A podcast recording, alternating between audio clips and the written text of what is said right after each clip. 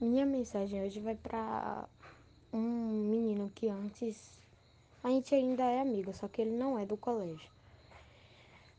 Ele sofria de bullying porque ele é obeso e as pessoas ficavam xingando ele. Os meninos lá da turma ficavam xingando ele quando eu era do quinto ano.